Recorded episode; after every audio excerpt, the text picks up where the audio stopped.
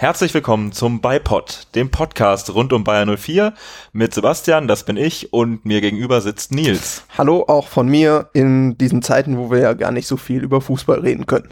Und es aber trotzdem einfach mal versuchen, mussten jetzt auch schon in unserer 04. Folge, wie man im Bayern 04 Social Media Team sagen würde, äh, unsere liebgewonnene Struktur aufbrechen.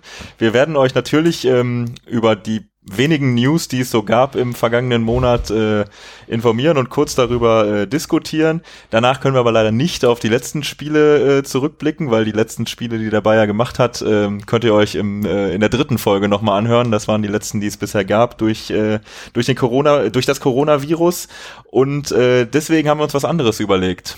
Und zwar ähm, wollen wir im zweiten Teil des Podcasts so ein bisschen über unsere eigenen Lieblingsspiele die wir im Stadion erlebt haben, sprechen. Dazu kommen wir dann aber später. Ich muss jetzt gestehen, letzten Podcast, der ist ja jetzt schon über einen Monat her. Ja, ich glaube ziemlich genau einen Monat, ja. Ähm, und man muss sagen, in den ersten Wochen fand ich, kam es mir richtig krass vor, da dachte man sich so, boah, so lange, so kurz ist das erst her, dass das letzte Spiel war. Irgendwie kommt es mir schon wie eine halbe Ewigkeit vor. Aber mittlerweile geht die Zeit dann doch irgendwie ein bisschen schneller, muss ich sagen, dass man sich jetzt so denkt, boom, seit dem letzten Podcast schon einen Monat vergangen, irgendwie kommt es mir gar nicht so vor. Man hat sich ein wenig daran gewöhnt, dass im Moment keine Fußballspiele laufen und vor allen Dingen, dass man halt nicht ins Stadion gehen kann. Ja, und dass man seinen Alltag irgendwie ein bisschen anders gestaltet, als man ihn äh, vorher gestaltet hat. Da hat natürlich Fußball auch eh eine große Rolle Rolle gespielt, aber man irgendwie, man gewöhnt sich dran, äh, freut sich aber dennoch drauf, wenn dann irgendwann in ferner Zukunft das, das Stadionerlebnis doch wieder einen größeren Teil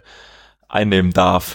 Ja, und dass der Fußball im Alltag fehlt, merke ich auch immer daran, dass ich gar nicht mehr so häufig irgendwelche Nachrichten zum Fußball angucke, weil es meistens nur um irgendwie die Fortsetzung der Bundesliga gilt und äh, die News irgendwie jetzt nicht so sind, wie sie in der Sommerpause wären. Ähm, aber trotzdem haben wir ein paar rausgesucht, die wir äh, mit Bayern 04 aufgegriffen haben und die doch, glaube ich, auch relativ wichtig sind. So ist es. Äh, wir werden auch ganz kurz äh, gleich natürlich noch darauf eingehen, wie und wann es weitergeht, können aber wunderbarerweise sogar dank Corona mit einer positiven Nachricht äh, starten. Und die erste, die wir uns aufgeschrieben haben, ist nämlich, dass äh, Kevin Volland wieder am Ball ist. Das hat äh, Bayern 04 gestern was, glaube ich, äh, kurz vermeldet. Ähm, die lange Verletzungspause, die und die ihn da wahrscheinlich im Normalfall den Rest der Saison oder große Teile des äh, der Saison gekostet hätte. Ähm, ja, da konnte er jetzt die die spielfreie Zeit nutzen und ist seit gestern wieder mit Ball auf dem Platz, hat die Reha gut überstanden nach der OP, über die wir ja gesprochen hatten, die gut verlaufen ist.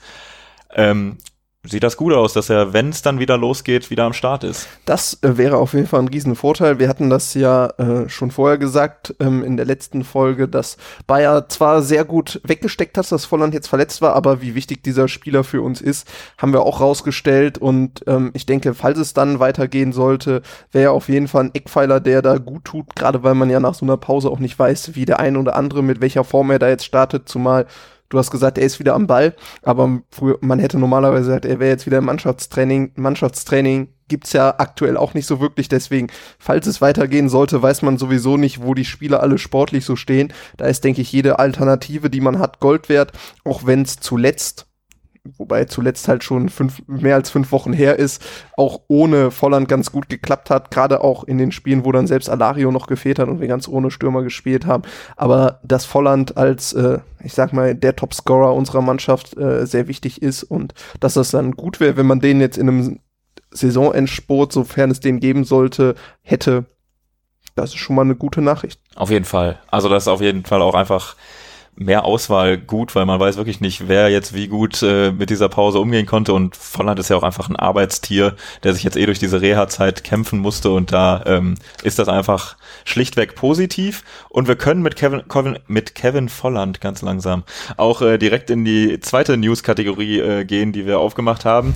Ähm, Grundlage dafür ist im Prinzip ein Kicker-Artikel mit der Headline, es geht um 72 Millionen Euro und es geht um die äh, sieben auslaufenden Verträge nach der kommenden Saison. Also nicht nach der aktuellen Spielzeit, sondern nach der kommenden Saison. Ähm, der Kicker führt da auf Kevin Volland, Karim Bellarabi, Wendell, Lars und Sven Bender, Alexander Dragovic und ähm, Baumi, ne? Ja, Julian genau. Baumgartlinger Julian ist der Baumgartlinger ist der ist der letzte in der Reihe und ähm, äh, an der Stelle muss ich sagen, die, die Headline finde ich einfach schon Quatsch. Es geht um 72 Millionen Euro. Diese 72 Millionen Euro kommen äh, so zustande, dass das einfach mal zusammengerechnet die Ablösesummen für all diese sieben sind. Ja, sind es die Ablösesummen laut transfermarkt.de? Oder welche, ich denke mal, dass der Kicker sich da lieber selbst als Quelle nennt als Transfermarkt, äh, aber am Ende des Tages sind es die medial geschätzten Ablösesummen für die sieben. Und ich finde die äh, Summe, also die Headline finde ich auch nicht besonders glücklich und ich finde auch diese Dramatisierung, die in diesem Artikel mit einherging, dass der Bayer da jetzt ein Riesenproblem hat, ähm, finde ich auch etwas übertrieben. Man muss jetzt natürlich sagen, der Kicker schreibt, dass der Bayer natürlich das Problem hat, dass im Moment durch Corona die finanzielle Zukunft ein bisschen bisschen ähm, offen ist und man sich da jetzt nicht wie noch vor einem Jahr mit den Spielern hätte einigen können. Und dass dadurch halt das Risiko besteht, dass ab Januar, also ab kommendem Januar, dann die Möglichkeit bestünde, dass diese Spieler auch ablösefrei wechseln. Jetzt müssen wir uns aber die Spiele mal genauer angucken. Du hast Kevin Volland schon gesagt, da finde ich ist tatsächlich der kritischste Fall von den allen, weil wir haben schon in der letzten, äh, vorletzten Folge darüber gesprochen, oder war es die letzte Folge, dass Kevin äh, Volland einer der Spieler ist, der doch schon noch sehr beliebt ist, auch international. Aber wenn er jetzt verlängert, könnte das dann auch sein letzter richtig großer Vertrag bei uns werden. Er ist 27 Jahre alt. Das heißt, das wäre jetzt so dieser Zeitpunkt, wenn er sagt, ich möchte noch ins Ausland, ich möchte noch zu einem größeren Club. Den Schritt müsste er dann wahrscheinlich jetzt diesen Sommer, sofern da der Transfermarkt überhaupt richtig offen hat, oder halt eben im nächsten Sommer gehen. Und das wäre schon ein Problem, wenn der uns verlässt, weil der potenziell natürlich einer gewesen wäre für eine ordentliche Ablösesumme.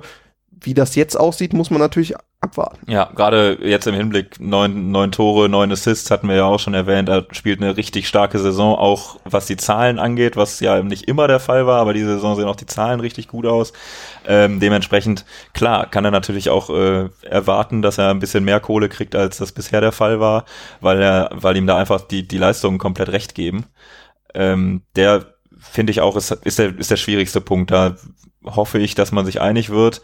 Ähm, der nächste Punkt, der ähm, auch größer in den Medien ist, Karim Bellarabi, der ist mittlerweile schon 30. Irgendwie, ja. Karim Bellarabi ist ein Spieler, der für mich irgendwie auch einfach nicht altert. Der, für mich wäre der jetzt immer so 24 oder so geblieben, aber er ist mittlerweile tatsächlich schon 30. Ähm, Fast schon eine halbe Glatze. ja, gut, gut da, da sieht man es dann tatsächlich, das stimmt. Ähm, bei dem ist natürlich ja, also angeblich lockt bei ihm auch die, die Premier League, wie was auch bei Kevin Volland in der Diskussion steht. Ist jetzt aber ehrlich gesagt, also ich mag ihn sehr, aber es ist nicht unersetzbar in unserem System. Und da bin ich tatsächlich äh, vor allen Dingen überrascht gewesen. Ich wusste, dass Karim Melarabi bei uns gut verdient, weil er ja damals auch nach in dieser Saison verlängert hat, wo er wirklich richtig, richtig stark war und einer oder wenn nicht der Schlüsselspieler bei uns in der ja. Mannschaft. Aber im Kicker steht jetzt was davon, dass er Topverdiener sei nicht unbedingt alleinig, aber mit mehreren zusammen und so rund sechs Millionen im Jahr verdienen soll. Das ist natürlich eine Verhandlungsposition für den Bayern, die auch nicht so ideal ist, weil ich denke nicht, dass er sich diesen Status äh, behaupten kann, weil dafür sind die Leistungen im Moment halt, er spielt gut, er ist vor allen Dingen auch im Pokal einer unserer äh, Spieler, die da wirklich einen Unterschied ausmachen können. Das war ja so gegen Union zum Beispiel, aber ähm, als Topverdiener würde ich ihn jetzt in der Mannschaft nicht sehen, zumindest nicht von der Leistung her. Da muss man dann auch gucken, was da für Bellarabi noch drin ist. Andererseits, er ist halt jetzt auch 30 Jahre alt. Es geht wahrscheinlich bei ihm wirklich um den letzten Vertrag, wo er noch richtig was verdienen kann. Ich denke schon, dass Bellarabi auch gewillt ist, eigentlich bei uns zu bleiben. Also der ist jetzt schon so lange da, der ist eigentlich fast schon Urgestein. Könnte ich mir gut vorstellen, dass er verlängert. Ich, es gibt aber auch unter diesen Spielern, die da aufgelistet sind, halt vier Spieler, wo ich das überhaupt nicht dramatisch sehe, dass die Verträge auslaufen. Und da sehe ich einmal unsere beiden Bender-Zwillinge, Lars und Sven, sind beide auch 30, sind verletzungsanfällig da muss man bei Lars leider, muss man ja sagen, so, sowieso überlegen, ob er überhaupt noch einen neuen Vertrag unterschreibt oder nicht, ob er nicht irgendwann sagt, jetzt war's das Ganze für mich. Und ich denke auch bei Sven Bender nicht, dass da irgendwie uns riesige Millionen flöten gehen, weil wenn der Vertrag ausläuft, ist der gute Mann auch 31 und das ist halt nicht mehr das Alter, wo man noch die Riesensummen erwarten kann. Und ich sehe eigentlich auch bei beiden jetzt nicht, äh, dass sie hier furchtbar unzufrieden sind und es äh, bisher irgendwie daran gescheitert wäre, dass sie bisher einfach nicht verlängert haben, weil sie keinen Bock mehr drauf haben, sondern das ist, sind dann äh, bei den beiden definitiv andere Fragen, die sich da stellen, was die weitere Karriere angeht, gerade durch diese Verletzungsproblematik, die sie ja beide haben, ähm, dass da einfach andere, andere Dinge im Vordergrund stehen. Und äh, ja, das, das 72 Millionen Problem gibt's da an der Stelle irgendwie gar nicht. Ja, und nicht. vor allen Dingen ähm, glaube ich nicht mal, dass es nur darum geht. Ich glaube, erstens, man könnte sich mit diesen Spielern auf jeden Fall einig werden. Ja. Was du gesagt hast, dass ich kann mir auch nicht vorstellen, dass die bei uns beide nicht verlängern wollen, wenn der Bayer das wollen würde. Ähm, und andererseits glaube ich auch nicht, dass es da jetzt irgendeine verlockende Alternative gibt für die beiden, wo man hin kann. Also ich würde sagen, Sven Bender spielt gut, aber der ist jetzt auch kein Mann, der irgendwie international die Riesenaufmerksamkeit noch kriegt. Ich könnte mir jetzt nicht vorstellen, dass da irgendein anderer Verein kommt, der deutlich attraktiver ist als wir und ihn lockt. Und bei Lars Bender glaube ich sowieso nicht, dass er wechseln wird. Also ich glaube, da wird der Bayer, wenn es möglich ist, verlängern. Das, die einzige Alternative ist da, glaube ich, das Karriereende bei Julian Baumgartlinger erst recht. Ich glaube nicht, dass da überhaupt einer noch großen Ablösesumme zahlen würde. Der hat ja auch jetzt gerade erst verlängert vor dieser Saison, damit eben dieses eine Jahr noch dran ist.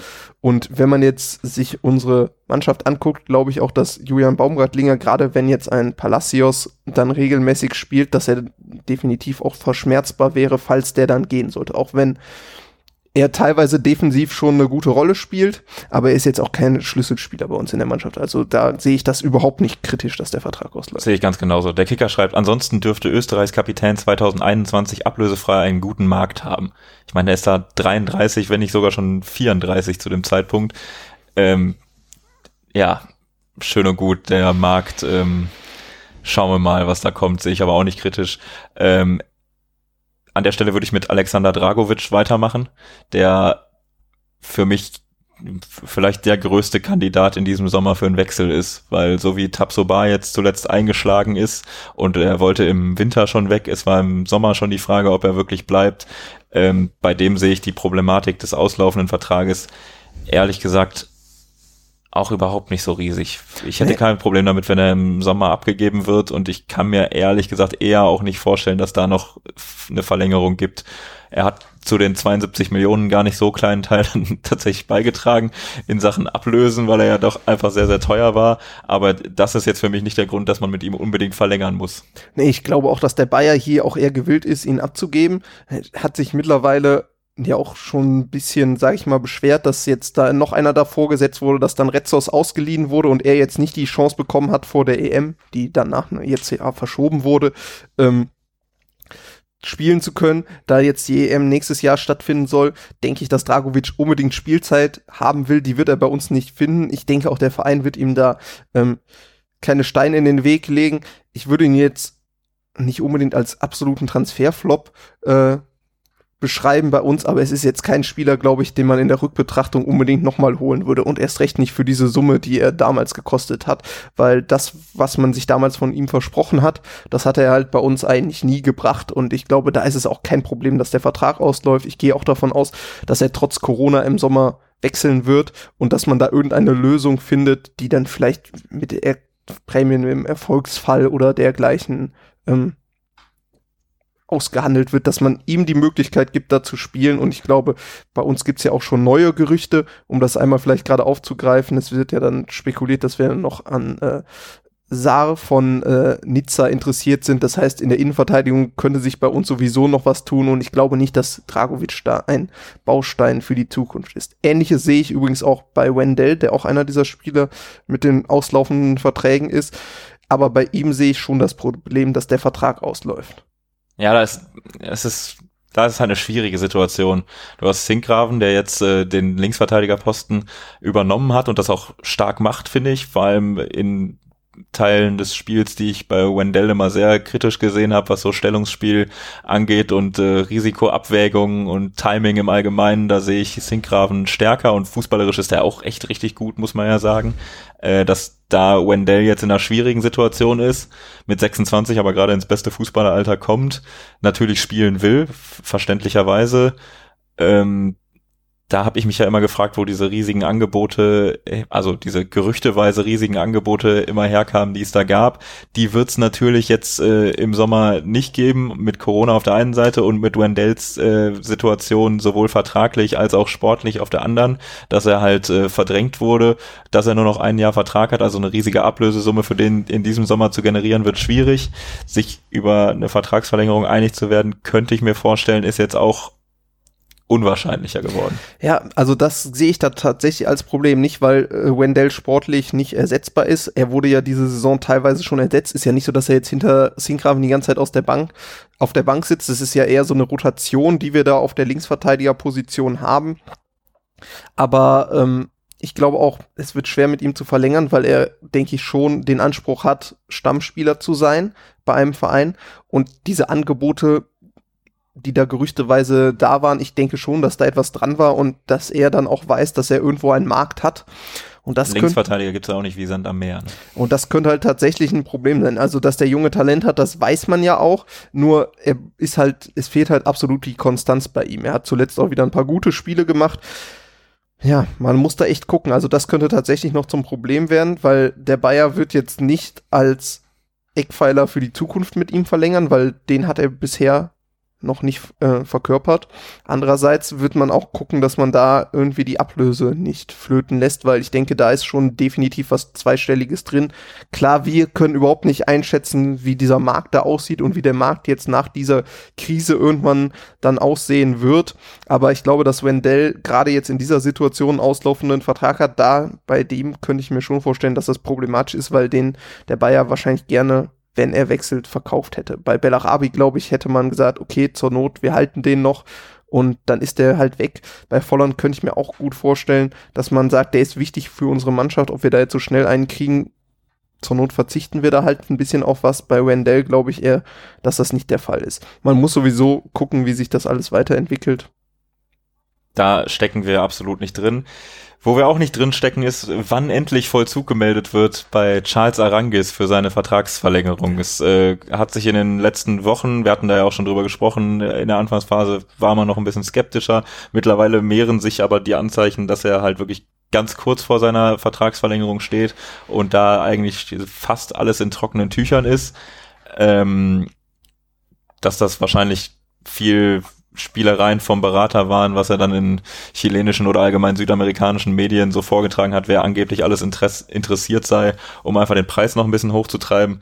Äh, soll uns nicht stören. Es stört mich aber schon, dass da jetzt nicht langsam einfach mal die Nachricht kommt, jo, er hat verlängert, cool, Charles Arangis bleibt, sondern dass es sich, ja, wie es aussieht, weiterhin hinzieht. Ja, also man muss jetzt so um die Gerüchte nochmal sagen, es war ja zwischenzeitlich von einem Interesse aus der Türkei.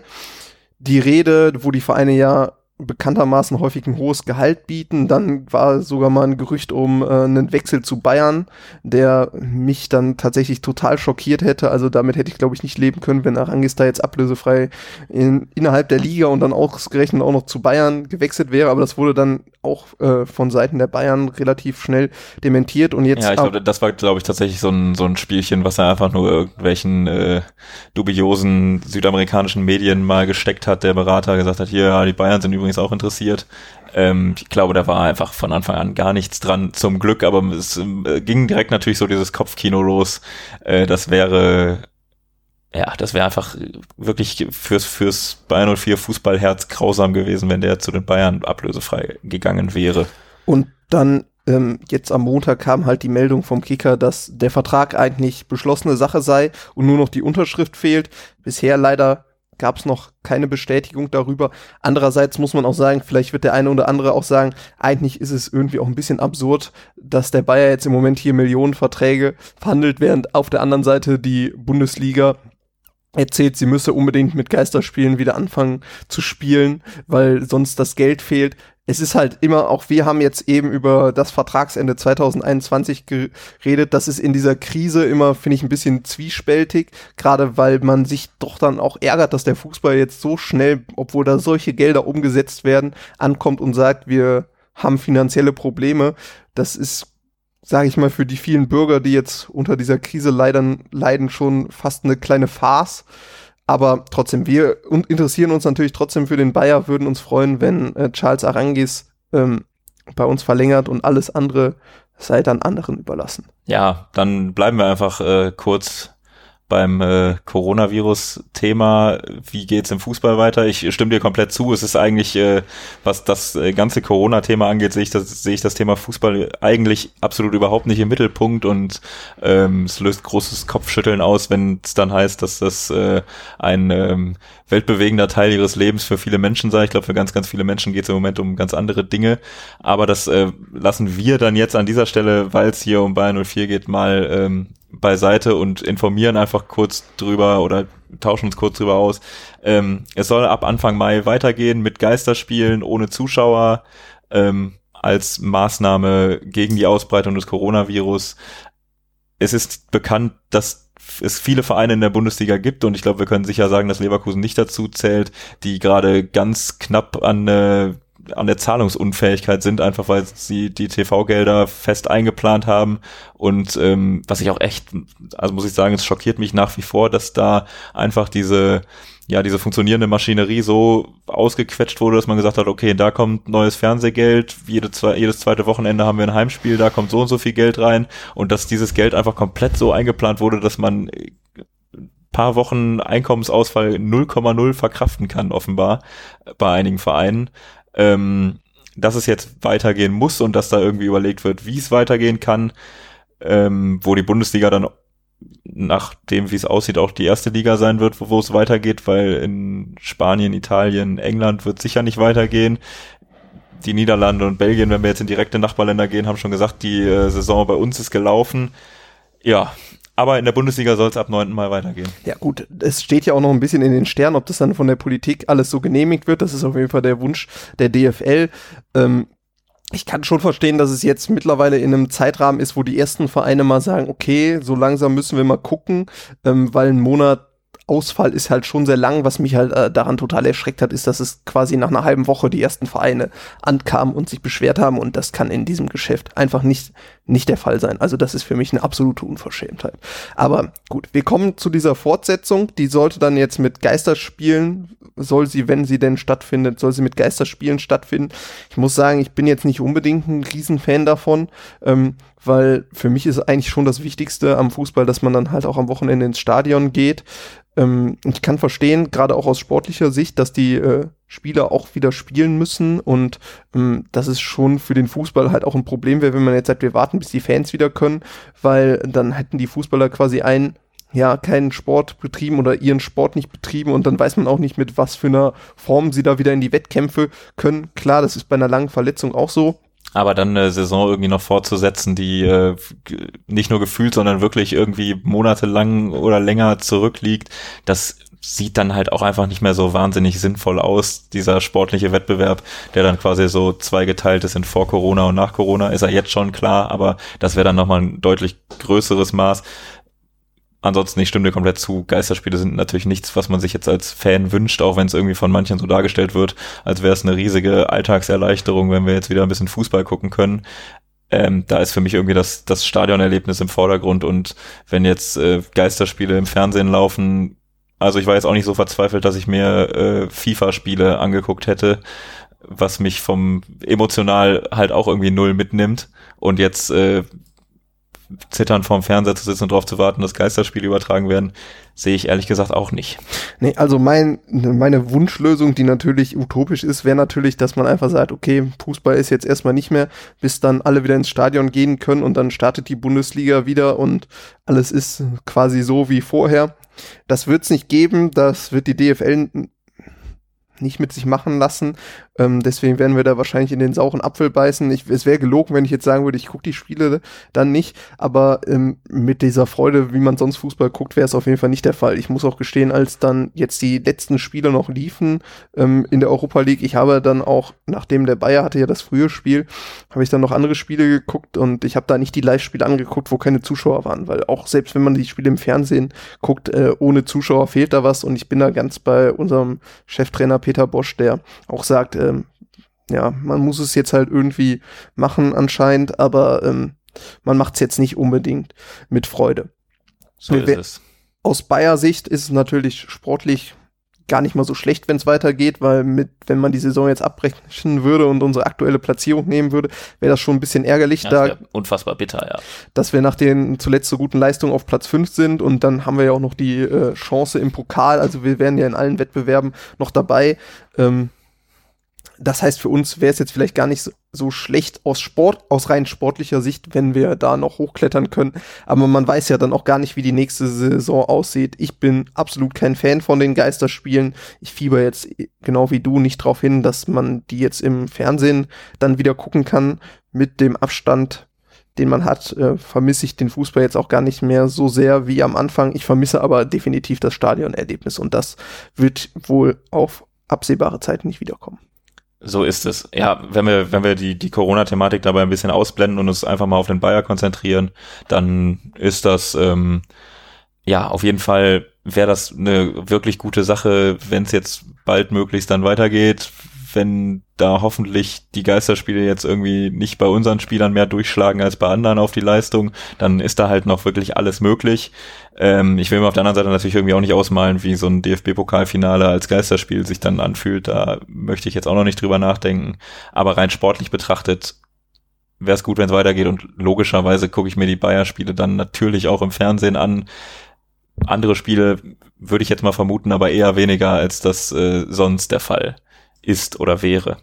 Und damit würde ich sagen, haben wir das äh, News-Segment in äh, guten 26 Minuten äh, abgehandelt und ähm, hoffen, dass ihr jetzt noch mit uns auf äh, unsere vier besten Spiele aller Zeiten mit der Einschränkung aller Zeiten, die wir im Stadion erlebt haben. Wir sind da natürlich auch ähm, haben wir in dieser Folge noch gar nicht erwähnt, äh, auf euer Feedback angewiesen. Äh, diskutiert da gerne mit und teilt uns mit, was so eure besten Stadionspiele waren. Da wird äh, sicher einiges mehr an Stadionerfahrung und vor allem auch, äh, ich sag mal, Anfang der 2000er, 90er, 80er erfolgreiche Bayer-Zeiten. Der ein oder andere kann sich da bestimmt äh, zu äußern, was er da schon für Spiele erlebt hat oder was sein erstes äh, Spiel im Stadion war. Bei uns äh, beiden ähneln sich die Spiele mit Sicherheit, weil wir in der weit überwiegenden Zahl, äh, Zahl der ähm, Stadionbesuche zusammen im Stadion waren. Und ähm, ja, es äh, ging eigentlich so ab ja, 2009, 2010 würde ich sagen, so richtig los, dass wir sehr regelmäßig ins Stadion gegangen sind. Und ähm, da sind auch die Erinnerungen einfach noch größer als bei den ersten Stadionbesuchen, deswegen wird sich das zeitlich so auf diese Zeitspanne einpendeln.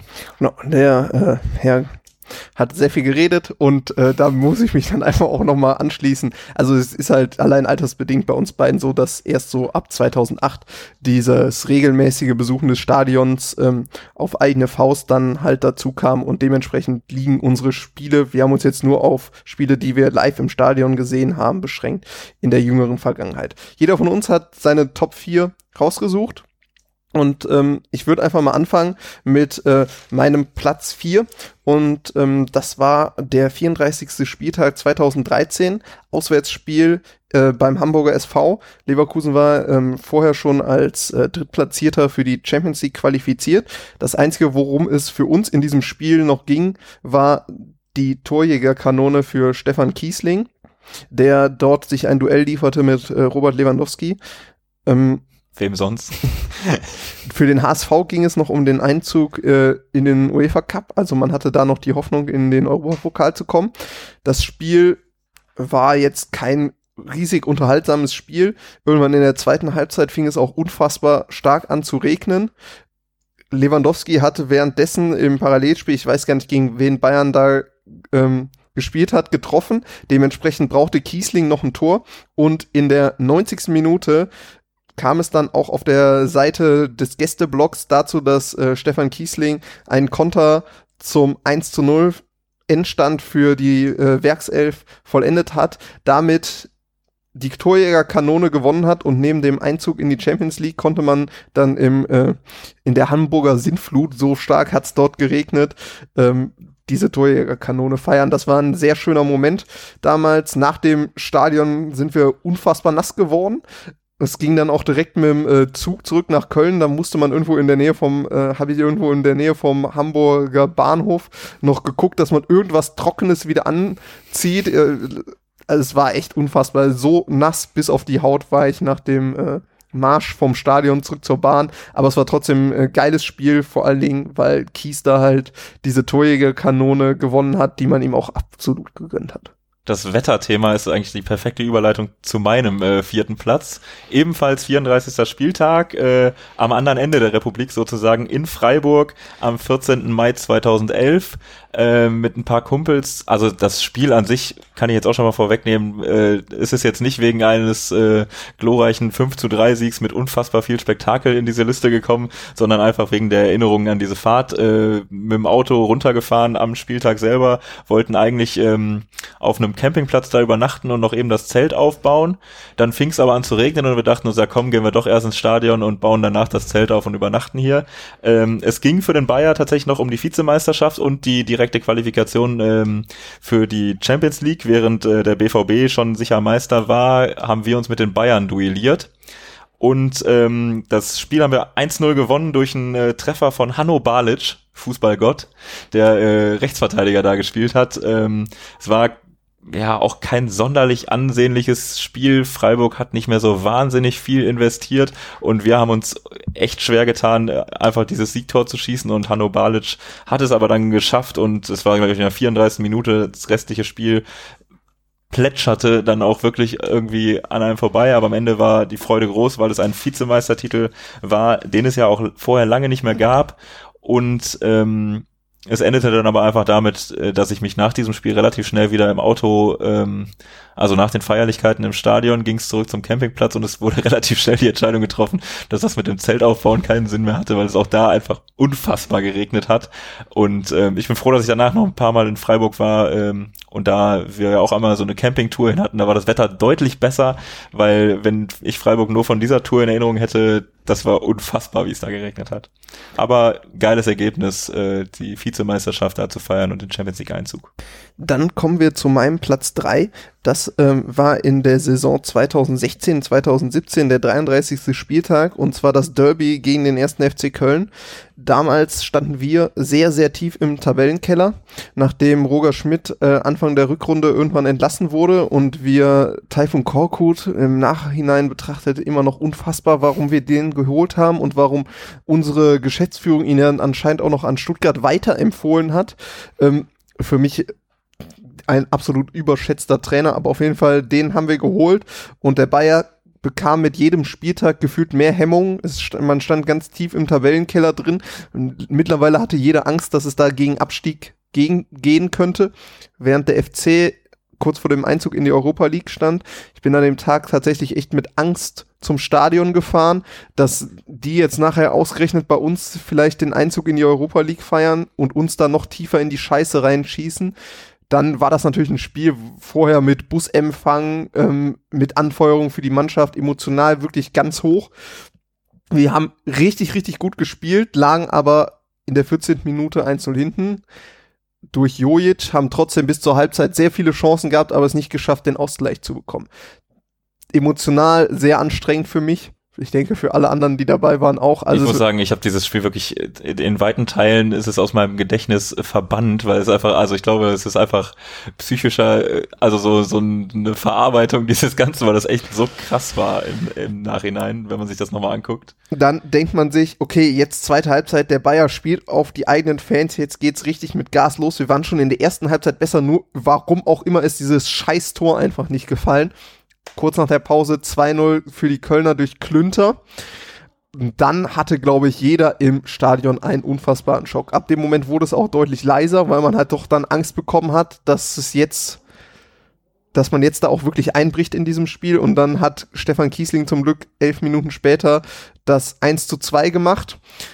Dann wurde ähm, ein Wechselspieler Danger Joel Poyanpalo aktiv und hat in der 71. Minute ausge glichen und ab dem Moment haben wir auch weiterhin auf das Siegtor gedrückt. Ja, das ist dann leider nicht mehr gefallen, das wäre noch schöner gewesen, aber auch dieses 2 zu 2 hat dazu gereicht, dass wir die Klasse da schon gesichert haben und uns dann offensichtlich auch befreit haben, weil danach haben wir ja hoch gegen die Hertha gewonnen beim letzten Bundesligaspiel in der Saison. Köln hat nicht hat zwar nachher trotzdem den Einzug in die Europa League geschafft, aber nicht bei uns im Stadion. Das fand ich auch sehr, sehr schön. Und ähm, man muss sagen, wenn man auf dieses Spiel zurückblickt, es ist wirklich ein Wahnsinn. 27 zu 7 Torschüsse hatten wir da. Wir hätten da klar hoch gewinnen können. Aber das ist halt das, was der Abstiegskampf mit einem macht, dass man dann da irgendwie auch die Hemmung mit auf den Platz nimmt. Und so war es im Nachhinein echt ein sehr schönes Erlebnis, dass wir uns da gegen die gerettet haben und dann war es nachher doch ein gelungener Tag, als man dann den Klassenerhalt in der Bayer Arena feiern konnte, auch wenn man sich von der Saison dann doch was anderes erhofft hatte. Die Trikots, die da, äh, die T-Shirts, die damals im Stadion verteilt wurden, die finde ich auch nach wie vor sensationell gut. Ähm, wo Markus Münch damals dieses Tor geschossen hat gegen Kaiserslautern, wo wir auch tief im Abstiegskampf steckten und dann diese gemeinsam kämpfen, gemeinsam siegen Schriftzug wirklich auch mal was richtig Tolles, was der Verein da geschaffen hat und im Stadion verteilt wurde. Es war dann doch schon ein schönes Ambiente, in dem wir da diesen Punkt geholt haben, der doch sehr wichtig war. Ja, das stimmt. Und äh, durch, durch dieses Unentschieden gegen den FC und äh, die vermiedene ähm, Derby-Niederlage, die da wirklich noch viel ins hätte ins Rollen bringen können an der Stelle, ähm, haben wir dann vermieden, dass es, äh, dass es einen neuen Markus Münch am letzten Spieltag geben musste, der uns dann irgendwie noch rettet. Das war wirklich, ja, da äh, kann man jetzt noch mal kurz durchatmen. Ein ähm, mein mein Platz drei ist das äh, ist ein weiteres Auswärtsspiel ähm, in Mönchengladbach, gern genommenes Auswärtsziel äh, an diesem 8. Mai 2010, wiederum ein äh, letzter Spieltag, 34. Bundesligaspieltag in der Saison. Ähm, 1 zu 1 haben wir da gespielt ähm, gegen die Fohlen und zwar durch äh, Tore von Patrick Helmes und den Ausgleich hat Ruhl Brauers gemacht erzählt man jetzt so runter und man denkt sich, hä, warum war das jetzt sein Top-3-Spiel? Das lag äh, an großartiger Stimmung, an einem äh, wunderbaren Sommertag, an den ich mich da erinnere und ähm, es war das letzte Bundesligaspiel, eigentlich zu dem Zeitpunkt auch letztes Karrierespiel von Oliver Neville einer Legende unseres Vereins, der da wirklich emotional verabschiedet wurde und ähm, in besonders äh, guter, in bester Erinnerung kann man sagen, ist geblieben äh, sein ähm, ja Humber war es in Gladbach, kein Ufta, aber ähm, dass er mit einem äh, scheiß FC Köln garniert hat, was dann äh, natürlich durchs ganze Stadion halte und seine Ehrenrunde durchs ganze Stadion inklusive Gästeblock mit äh, sehr langer Verweildauer vor dem Gäste. Das war schon wirklich ähm, hochemotional, Riesenangelegenheit. Ähm, das hat echt richtig Spaß gemacht und ist immer noch so ein bisschen Gänsehaut, wenn man daran jetzt zurückdenkt. Ja, ich glaube, es war auch das Jahr mit dem ersten, also na, neben dem Pokalsieg, so eine, äh, war es das erste Finally Wet so richtig in der Bundesliga. Ich kann mich noch daran erinnern, an diese T-Shirts mit dem Trecker für Mönchengladbach und ja. dann darum herum halt die europäischen Ziele. Wir sind da in den äh, Europapokal wieder eingezogen, in den UEFA Cup, damals in der ersten Saison mit Jupp Heynckes war, ich war fand ich auch ein sehr schönes Spiel. Und klar wäre es noch schöner gewesen, wenn wir das Ding gewonnen hätten und Bremen gleichzeitig verloren hätte. Man hatte stimmt, da ja da, so, es wäre sogar noch mehr drin gewesen, das stimmt. Man hatte da noch Chancen äh, auf die Champions League. Ich kann mich auch noch an das Zitat erinnern. Ich weiß gar nicht mehr, wer es gebracht hat, aber dass wenn Bremen dann in letzter Sekunde doch noch einen Gegentreffer bekommen hätte, dass man sich dann wahrscheinlich vor Ärger im Ermüdungsbecken ertränkt hätte, dass man da nicht den Sieg geholt hat, weil wir waren in dem Spiel auch klar besser, aber so war es irgendwie auch ein ungewohnt harmonisches gutes Auswärtsspiel, weil halt eigentlich das ganze Stadion, Gladbacher und Leverkusener, Oliver Neuville am Ende gefeiert haben. Und das fand ich war doch schon schön, weil es halt ein Spieler war, der irgendwie beide Vereine sehr geprägt hat bei uns in den frühen 2000er Jahren und bei Gladbach dann halt später. Und das war glaube ich auch für ihn ein schönes Karriereende, selbst wenn er dann da irgendwie in der zweiten Liga bei Arminia Bielefeld noch so ein ja, ich glaube, ich halbgares Comeback gefeiert Ich hoffe einfach für ihn, dass er sich auch da einfach irgendwie, dass er das auch so ein bisschen gestrichen hat und sich denkt, okay, da dieses Spiel in Gladbach, das war eigentlich das Ende und das ist einfach auch ein geiles Karriereende, was man gerade so einem Spieler nur gönnen kann, der auch echt viele wichtige Tore gerade in der Champions League, wenn man sich da an die 2001, 2002 Saison zurückerinnert oder sich da immer nochmal Highlights anguckt, da sind schon geile Buden von dem dabei gewesen. Ähm, dann kommen wir zum Platz zwei und wir haben vorher unsere Liste uns gegenseitig schon mal kurz vorgestellt und müssen sagen, bei uns doppeln sich jetzt die beiden Spiele. Also unser zweiter und unser erster Platz ist jeweils gleich, was halt auch daran liegt, dass wir eigentlich in den meisten Fällen gemeinsam ins Stadion gehen und es halt einfach gelogen wäre, wenn wir da jetzt andere Spiele nehmen. Wir haben beide als Platz zwei das äh, ähm, Gruppenrückspiel gegen den FC Chelsea aus dem Jahr 2012 vor heimischem äh, Publikum. Das war der fünfte Spieltag der Gruppenphase in der Champions League. Wir waren ja damals in der zweiten Saison äh, unter Jupp Heynckes wieder in die Champions League eingezogen. und spielten jetzt halt dort gegen Chelsea und wenn wir und haben uns dadurch einen 2-1 zu 1 Sieg ins Achtelfinale gespielt. Korrekt, genau. Ähm, ja, die, diese, das ist einfach ein ikonisches Tor, dieses Kopfballtor von Manuel Friedrich, muss ich sagen. Das äh, hat sich echt richtig, richtig eingebrannt, so muss ich sagen. Das ist dieser, diese Ecke von Gonzalo Castro, eine Torvorlage per Ecke von Gonzalo Castro, kann man sich auch rot im Kalender allein dafür anstreichen, den Tag. Und dann wie, wie Friedrich einfach hochsteigt, der vorher, glaube ich, auch noch beim beim ersten Tor von Drogba war er dran und Drogba macht das Ding halt einfach trotzdem. Chelsea auch einfach eine Riesentruppe, die die damals hatten. Wirklich geile Kicker, die da und gespielt haben. In der Saison auch Champions League-Sieger geworden in München. Ähm, 2011 war das Spiel übrigens, ne? Also Saison 2011, 2012, ja, aber November 2011, um das ja. nochmal kurz äh, klarzustellen. Aber das, genau, es war die Saison, in der dann äh, Chelsea auch die Champions League gewonnen hat. Und die da zu Hause geschlagen zu haben in dem Spiel, kann, kann man durchaus stolz drauf sein, würde ja, ich sagen. Du hast schon den äh, Treffer von Drogba angetroffen, äh, angesprochen. Für uns hat dann Derdiok äh, getroffen. Ich weiß, wir haben richtig gut gespielt. Chelsea hat jetzt auch nicht katastrophal schlecht gespielt, aber wir haben halt vor heimischem Publikum wirklich gut gespielt. Wir hatten unfassbar viele Ecken, weil ich kann mich noch erinnern, damals im C-Block, wie sich neben mir jemand beschwerte, da ist schon die neunte Ecke und der waren es halt diese Gonzalo Castro-Ecken, die man irgendwie so noch im Kopf hat, die heute häufig daneben gehen. Und ich habe dann dem Typen gesagt, so ja, komm, Nummer 10 machen wir dann. Und dann kam Nummer 10 da in der Nachspielzeit und äh, Manuel Friedrich köpft den Ball rein. Das war halt schon eine absolute Ekstase damals, die ich noch nicht so erlebt hatte.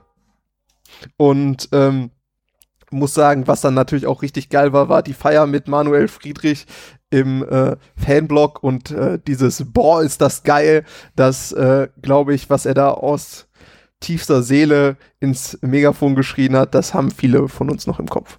Auf jeden Fall, das äh, war wirklich auch ja einfach da geht das Fanherz nochmal auf, wenn man sich nur dran erinnert, weil das wirklich ein riesig emotionaler Abend war und ein richtig geiler Champions League Abend, ja.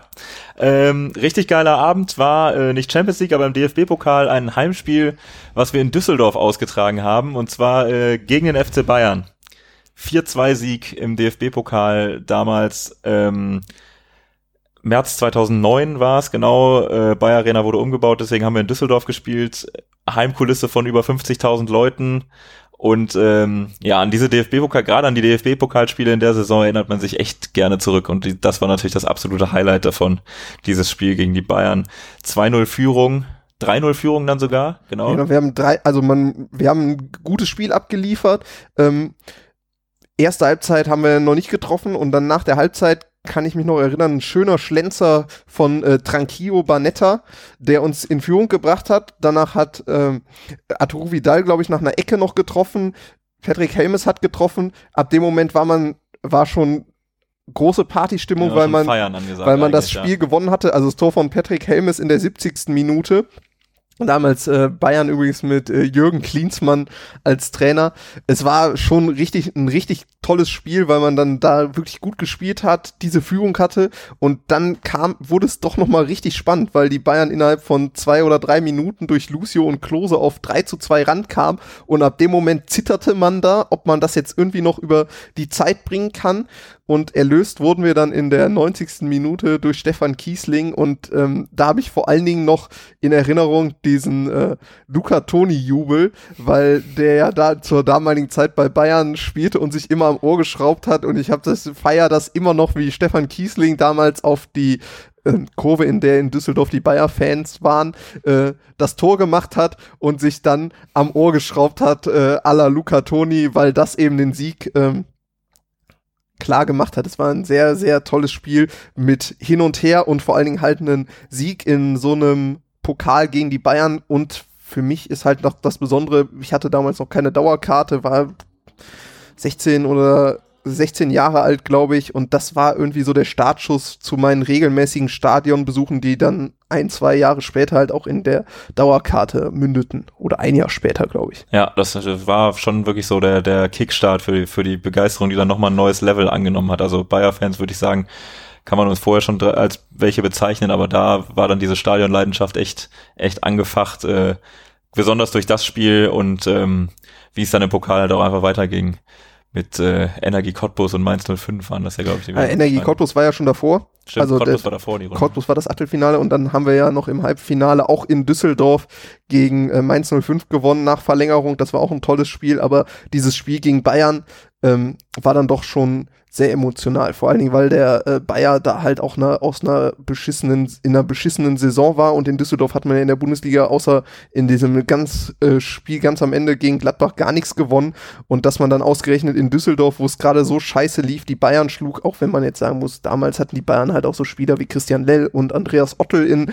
ihrer Mannschaft. Ja, aber eigentlich ist äh, für unsere Nachbetrachtung gut, dass da jetzt äh, Lucio und Klose getroffen haben. Da klingt das Team eigentlich noch ganz gut. Ansonsten liefen aber auch echt ein paar Stümper rum, muss man sagen. Ja, aber es war auf jeden Fall ein äh, hochemotionales Spiel und gerade weil der Bayer im Moment, in diesem Moment in der Liga seine super Hinrunde verspielte, war es dann doch irgendwie schon absolutes Highlight da gegen die Bayern zu gewinnen. Ja, damit haben wir da eigentlich unsere, unsere Top 4 Spiele.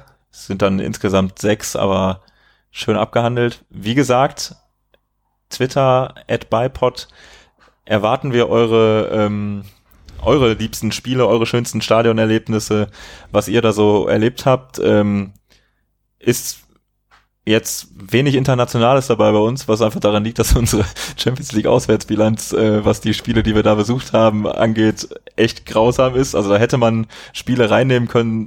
Old Trafford zum Beispiel wird für mich trotzdem ein geiles Stadionerlebnis bleiben, aber mit einem Sieg, also mit einem Auswärtssieg wäre das natürlich nochmal eine ganz andere Kiste gewesen, als wenn man da dann halt einfach eine Niederlage davon getragen hat als Beispiel. Ja, wir kommen ja vielleicht noch mal irgendwann auf besondere Spiele zurück, aber da unsere Fankarriere mit äh, Live-Stadion-Besuchen jetzt noch nicht ganz so alt ist, auch wenn es ja immerhin schon teilweise elf Jahre her ist, ähm, muss man sagen, sind da doch schon ein paar Spiele und emotionale Spiele zusammengekommen. Mir fiel es auch schwer, ein paar Spiele rauszuschmeißen, aber ich denke, der eine oder andere, der uns vielleicht zuhört, der war ja vielleicht schon bei anderen Highlights im Stadion und kann da vielleicht mal kurz mit uns in dieser fußballfreien Zeit und vor allen Dingen stadionfreien Zeit teilen, was er da erlebt hat und was sein absolutes Highlight war. In dem Sinne, Genau, mir fällt als allerletzter Punkt noch ein, was ich, was wir noch erwähnen wollten. Honorable Mention bei diesen Spielen. Bernd Schneider Abschiedsspiel. Natürlich ja. äh, soll noch genannt sein. Äh, von der emotionalen Seite her natürlich auch noch ein Riesenhighlight gewesen, ähm, was man gerne miterlebt hat und wo man, an das man sich einfach immer wieder gerne zurückerinnert. Das soll es gewesen sein von uns äh, für heute. Macht's gut, bleibt gesund und bis zum nächsten Mal. Genau, schwarz-röte Grüße auch von mir. Macht's gut und wir hören uns dann hoffentlich in einem Monat wieder.